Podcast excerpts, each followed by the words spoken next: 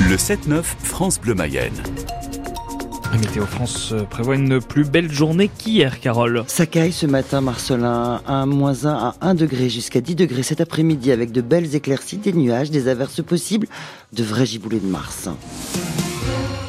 Et dans l'actu de ce dimanche, le salon de l'agriculture qui fermera ses portes ce soir, porte de Versailles à Paris. Une 60e édition qui n'a pas été tout repos, marquée par la mobilisation des agriculteurs pour réclamer notamment des prix plus justes avec des actions menées pendant toute la durée du salon. L'année dernière, plus de 115 000, plus de 615 000 visiteurs avaient arpenté les allées des pavillons. Le chiffre ne devrait pas être dépassé cette année en raison justement des tensions liées à la crise agricole.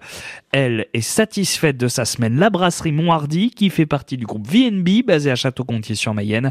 Le secret de son succès, c'est la diversité, révèle Louis Grossard-Blanquet, maître brasseur de la brasserie Monthardy. La bière qui marche le mieux chez nous, c'est notre Moirdi IPA. En fait, on a une vraie, euh, une vraie explosion des bières houblonnées depuis quelques années en France. Euh, et la bière la plus simple, entre guillemets, des bières houblonnées, ça va être l'IPA. Euh, des IPA, il y en a plein, plein de différentes.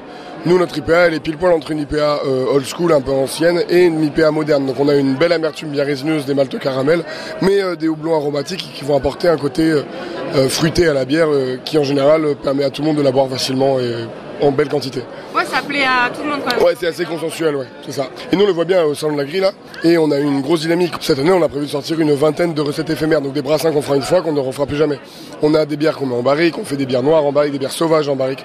On a une diversité de style de bière qui est énorme et du coup une diversité organoleptique qui est énorme aussi. Ça veut dire quoi diversité organoleptique? Bah au niveau des goûts. Donc tout le monde trouve son compte en fin de compte. Monthardy, c'est une équipe de 7 brasseurs et VNB, c'est 280 boutiques en France. Plusieurs associations ont été victimes de vols autour de l'aéroport de Laval dans la nuit de lundi à mardi. Le centre école de vol à voile de la Mayenne, l'aéromodèle club de la Mayenne, le Laval Mini Auto Club, ou encore le karting Beau Soleil. Des outils qui appartenaient aux étudiants de l'Estaca à Laval ont disparu. Leur projet de planeur est même en danger à cause de ce cambriolage. On entendra un des étudiants dans le journal de 9h. Une quarantaine de Gaules dans l'eau. Hier à Saint-Ouen-des-Tois, la commune organisait sa traditionnelle préouverture de la pêche à la truite au plan d'eau communal. Au menu tripes, buvette, vin chaud et joli moment de convivialité. 30 kilos de truite avaient été lâchés vendredi pour que les pêcheurs mayennais puissent régaler. Reportage également dans une demi-heure. Les tangos n'y arrivent décidément toujours pas. À domicile, le stade Lavallois a été une nouvelle fois accroché par une valeureuse équipe d'Amiens. Les footballeurs mayennais ont dû se résigner à partager les points avec leurs adversaires hier soir en étant rejoints au score en toute fin de rencontre. Match nul un partout. Laval menait depuis la 38e minute grâce à Junior Cadil et s'est fait rattraper sur corner à la 86e. Il y a donc euh, beaucoup de regrets et de déceptions dans le discours de l'entraîneur lavallois Olivier Frappoli. On le vit presque comme une défaite finalement, cette, euh, cette égalisation fin de match. C'est dommage parce qu'on a fait une très très bonne première mi-temps. Je pense une des meilleures en jeu. On s'est créé beaucoup beaucoup d'occasions. Et puis euh, on a trop reculé sur la deuxième mi-temps. On a laissé euh, Amiens revenir petit à petit dans la partie sans, sans être non plus trop inquiété. Avec les coups de pied arrêtés, euh, ils ont fait rentrer beaucoup de taille. On a vu que sur ces ballons-là, ils pouvaient à tout moment nous créer des, des problèmes. C'est ce qui s'est passé. Donc voilà, il y a quand même un peu de frustration parce que mais le sentiment quand on est cette victoire. Laval reste accroché à sa troisième place de Ligue 2 avec euh, trois points d'avance sur ses poursuivants, Saint-Etienne et Amiens.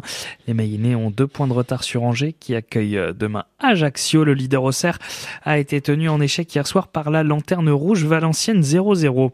Grosse désillusion pour l'Union euh, Sud-Mayenne Handball qui s'est incliné dans les derniers instants face à Amiens hier soir. Défaite 27-26. C'était la 19e journée de National 2.